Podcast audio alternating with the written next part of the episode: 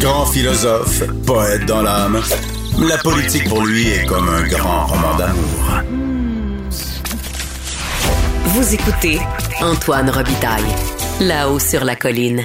Des votes de syndicats se prennent un peu partout, des syndicats de professeurs du Cégep euh, au Québec pour réclamer l'application de la loi 101 au collégial. Et on a au bout du fil deux des personnes qui militent pour ces votes-là et pour cette application. C'est Frédéric Belzile, bonjour. Bonjour. Et Georges Rémy Fortin, bonjour. Bonjour. Donc vous êtes de Saint-Jérôme et Aunsic, un peu ambulant, Monsieur Belzile. Quant à vous, Monsieur Fortin, vous êtes de Bois de Boulogne, deux profs en philosophie. Exact. On est rendu à combien là, de, de cégep qui sont prononcés sur la question ou de syndicats de profs de cégep qui sont prononcés sur la question? Bien, on est rendu à 13, en fait. Euh, hier, déjà, il y avait trois, il y a trois nouveaux cégeps qui, qui ont voté en, fond, en faveur de la motion hier.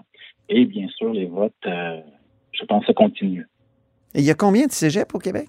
Il y en a 48, incluant les cégeps anglophones. Donc, les discussions euh, se poursuivent. Pourquoi, Georges Rémy Oui. Fortin, il faut appliquer la loi 101 au cégep?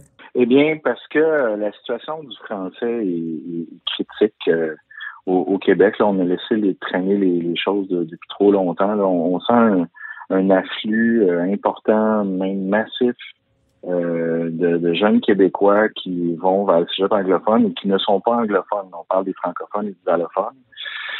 Et puis, ça nous fait craindre pour l'avenir du français, non pas que le français euh, disparaisse, mais que le français soit un petit peu déclassé au Québec. Même, je voudrais, même dans nos cégeps francophones, euh, on entend l'anglais dans les corridors, euh, on voit des expressions en anglais de plus en plus dans, dans les travaux. Oui. Et puis... euh, Même dans les donc, travaux, ah euh, oui?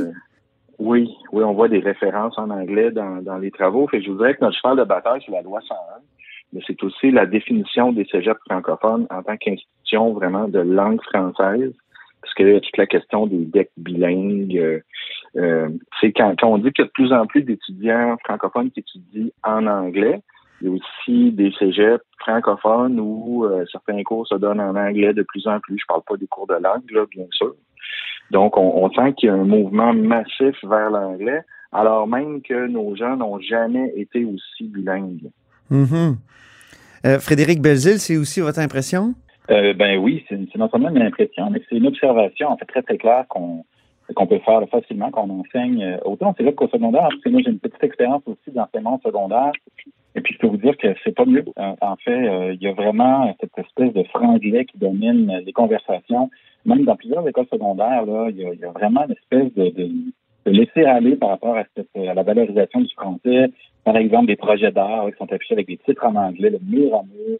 Euh, Il y, a, vraiment quelque chose qui se passe et qu'il faut, je pense, questionner fortement. Et c'est, entre autres, euh, l'objectif de notre, euh, de notre mouvement. Mais si ça se passe déjà dans les cégeps francophones, euh, c'est pas la loi 101 en, en l'appliquant, en interdisant finalement l'accès aux cégeps anglophones que, qui, qui va régler les choses? Ben, c'est un début, c'est nécessaire. là. C'est nécessaire parce que c'est sûr que si on, on laisse la tendance se poursuivre, écoutez, sur, sur l'île de Montréal, dans- de 2010 à 2020, il y a 95% des nouvelles inscriptions qui sont allées vers l'anglais. Donc, Mhm. si, si on fait rien et qu'on laisse, là, c'est l'hémorragie totale. Alors, commençons par ramener nos, nos jeunes francophones et allo- allophones dans les, dans les cégeps francophones. Ça, sera déjà un très bon début. Puis là, ben ensuite, on c'est simplement pour dire qu'ensuite, le travail continue. Le travail pour le français va, va, va continuer.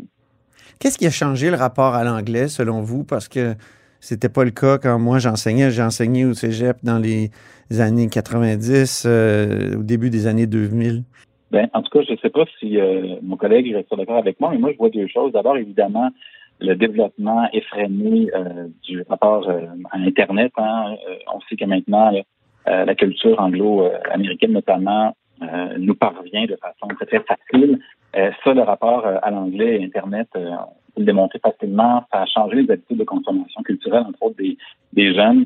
Euh, donc, c'est sûr que ça, c'est un facteur essentiel. Puis, il faut donc changer notre, notre vision des choses parce que c'est une nouvelle donnée hein, qu'on n'a pas pris assez en compte, à mon avis. Puis, l'autre chose, et je trouve qu'on ne même pas assez, c'est notre, euh, notre laisser aller une espèce de démission collective face à la fierté de, de parler une langue euh, qui n'est pas parlée par beaucoup de monde en Amérique du Nord, moins de 2 Mhm. euh, de euh, francophone. Donc ça, il y a un moment où il y a un rapport à la culture qu'il va falloir réaffirmer au Québec, il y a vraiment un investissement en culture qui est déficient.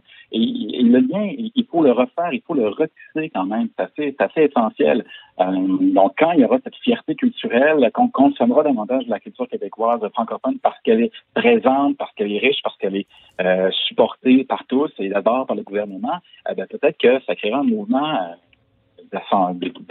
qui attire en fait les jeunes davantage que maintenant en tout cas vers la culture francophone elle-même. Parce qu'on a l'impression aujourd'hui, moi je l'écris souvent, euh, que on est dans une classe d'immersion anglophone constamment avec Netflix, avec avec l'Internet, avec évidemment la chanson. Dieu sait que même dans les années 80, on chantait encore pas mal en français au Québec. Aujourd'hui, c'est pas évident, hein, n'est-ce pas? Euh, Georges Rémy? Oui, effectivement. Ben, on sent ça un peu chez nos étudiants. On, on, sent que les, références culturelles en matière de musique, de culture, télévision, euh, sont, sont moins en français qu'avant. Et puis, puis c'est dommage de, de ne pas voir que la, la langue est un, milieu de vie euh, culturel. Puis, puis pour nos étudiants, ils sont de plus en plus à l'aise avec l'anglais, mais ça reste que le français, pour la plupart, reste quand même leur langue natale. Mhm. Les nouveaux arrivants, le français reste une langue qu'ils ont fait beaucoup d'efforts à apprendre pour certains. Donc euh, là, qu'on baisse les bras puis qu'on laisse tomber ce milieu de vie culturel qu'est la langue française au Québec, ben c'est assez dommage. Il y a des gens, il y a des politiciens qui disent qu'il faut laisser le libre choix. Euh, je pense à la coalition Avenir Québec, mais surtout le Parti libéral du Québec. Que pensez-vous euh, vous, vous êtes des philosophes, vous avez réfléchi à la notion de, liberté, j'en suis certain. Frédéric Belzile, de, cet argument du libre choix. Ben, c'est un drôle, c'est un très drôle d'argument parce qu'en fait, le libre choix euh, profite d'abord exclusivement, exclusivement au cégep anglais à 27 fois plus de francophones qui étudient dans les cégeps anglais qu'il y a d'anglophones qui étudient dans les cégeps français. Alors, le libre choix, euh, on, on, peut en se parler. Le libre choix, en fait, est lié fortement au libre marché. Et euh, je ne pense pas que euh, tout à coup, il faut que nous soyons dans un monde purement libéral où il n'y a pas d'équilibre et d'arbitrage entre euh, finalement la valorisation d'enjeux collectifs et effectivement le libre choix. à partir de là, c'est certain que plusieurs pourront étudier en anglais s'ils le veulent, mais ils devront débourser de leur poche. Mm. Un peu aberrant que le Québec finalement finance sa propre anglicisation.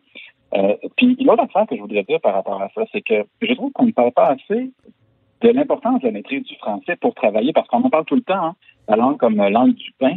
Euh, je trouve ça un peu aberrant de penser que simplement parce qu'on comprend une conversation en français euh, aisément, euh, ce soit suffisant pour travailler plus tard dans des milieux professionnels, euh, comme le gouvernement du Québec, par exemple. Je suis tellement d'accord avec vous. C'est tellement important ce que vous dites là. là. Ben oui. On, met tout le temps l'accent. J'écoute les parents. J'ai été, euh, je suis père de trois, trois beaux enfants maintenant qui sont dans la vingtaine. Mais tu sais, quand j'allais dans les écoles secondaires, les parents n'arrêtaient pas de poser des questions sur l'anglais, l'anglais. Oui, mais le ben français, c'est problématique. Moi, je suis les politiciens ici à l'Assemblée nationale, là, puis j'avoue que souvent, euh, j'aimerais qu'ils maîtrisent mieux la langue. C'est un art de la langue, la politique. Puis souvent, eux autres même, ils sont frustrés parce qu'ils n'arrivent pas à dire clairement ce qu'ils veulent dire. En tout cas, je, me suis permis de dire ce que je pense là-dessus, mais mon Dieu, que c'est important, le français, bien posséder son français. Puis vous, évidemment, dans les cours de philosophie, vous êtes très important, vous aidez beaucoup à ça. Georges Rémy? Ben oui, puis le politicologue de l'UQAM, Max Chevrier, qui un excellent texte intitulé Le français, langue infantile, c'est-à-dire que oui. de refuser la loi 101 au cégep, c'est comme dire que le français, c'est c'est la langue du primaire du secondaire. Ce n'est pas la langue du milieu du travail, ce n'est pas la langue de la politique, ce n'est pas la langue du monde professionnel. Fait que nous, euh, pour le cégep français, notre idée, c'est que le, réseau des cégeps, c'est c'est un c'est un catalyseur central dans l'économie, dans la culture, dans la politique du Québec, parce que c'est sûr, tout, le monde n'a pas besoin de passer par le cégep. Il y en a qui ont d'autres chemins de vie, c'est parfait. Mm-hmm. Donc, beaucoup de gens passent par le cégep. Puis quand on passe par le cégep, ben, on s'intègre au marché du travail, au, monde professionnel, au monde de la politique. Puis il y, a, tout un vocabulaire, puis un, monde de pensée aussi. Là, si on fait ces, cours de philo avec euh, avec Rousseau, puis, euh, puis Jean-Paul Sartre, Simone de Beauvoir, ça, il y a un univers intellectuel là, qui vient avec ça. Absolument. Ou Alain Deneau et Normand Baillargeon aussi, hein, pour pas oublier Oui. Québécois. Ah, Oui, oui, bien sûr. Mais on est un des un rameau dans, dans une grande famille francophone où il y a des génies fabuleux et éternels. C'est- euh, donc oui, je suis d'accord avec, euh, avec vous deux. Mais quelles sont les prochaines étapes, là? Est-ce que est-ce qu'il va y avoir des votes? Je sais que vous avez peut-être pas les dates, mais vous sentez que aux 13 là, qui viennent de voter, est-ce qu'il va y en avoir d'autres? Oui, il y en a d'autres. Euh, un aujourd'hui même, dont je ne parlerai pas davantage, là, mais il y en a d'autres qui s'en viennent, on le sait. On est en contact avec de nombreux euh, représentants dans différents cégeps. C'est un mouvement qui est très, très fort. Euh, je peux vous dire que euh, nous, on n'accepte pas, en fait, l'espèce de statu quo, le manque de courage de la classe politique sur ce plan-là. Et euh, c'est certain que c'est un mouvement qui n'est qu'à son début. Euh, moi, en tout cas, c'est ce que j'aurais envie de dire. Je ne sais pas si M. Fortin veut ajouter quelque chose. Oui, Monsieur Ben, Fortin? moi- Moi, moi, je tiens à dire qu'avant qu'on fonde le petit groupe pour le cégep français, des fois, j'avais l'impression que la loi 101 au cégep, c'était un sujet un petit peu tabou avec plein de collègues. Hum, Et pourtant, le 30 novembre dernier, dernier à Bois de Boulogne, on a voté presque à l'unanimité. Là. Il y a eu presque il y a eu quelques votes contre, là, mais c'est une écrasante majorité pour la loi 101. Puis il y a des professeurs, là, des, des fois des collègues que je connais juste de vue. Je les connais pas vraiment, mais je voyais qu'il y avait un certain soulagement chez eux de pouvoir en parler, de pouvoir voter là-dessus.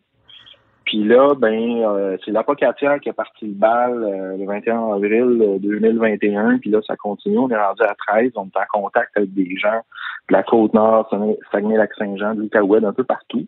hum. Et puis, euh, ben, Vous moi, avez comme levé un tabou. je pense que oui. Je pense que oui. Est-ce que vous souhaiteriez que les grands syndicats, euh, que, que les têtes dirigeantes se, se, se positionnent là-dessus, prennent position? Ben, c'est l'évidence. Ce qu'on voudrait, c'est que les têtes dirigeantes des syndicats prennent position euh, pour l'extension de la loi 101 au cégep. Ça, c'est un autre combat. Là. Je ne veux pas trop m'avancer sur ça, mais c'est une évidence que euh, on constate que euh, ces dirigeants-là ne représentent pas, en fait, et c'est ce qu'on a essaie de démontrer avec notre mouvement. Ils ne représentent absolument pas, finalement, les gens qu'ils sont supposés représenter. Ils position euh, rapidement, sans consulter euh, leur effectif, et ça, on trouve ça franchement inacceptable. Bien, ben merci infiniment, Frédéric Belzile, Ça me fait plaisir. professeur euh, ambulant, Saint-Jérôme, on sait. On sait ce que c'est être précaire au cégep. Je l'ai été dans trois cégeps. Merci beaucoup, Georges Rémy Fortin de Bois de Boulogne. Merci beaucoup. Merci à vous. Tenez-moi au courant. On se reparle. Au revoir.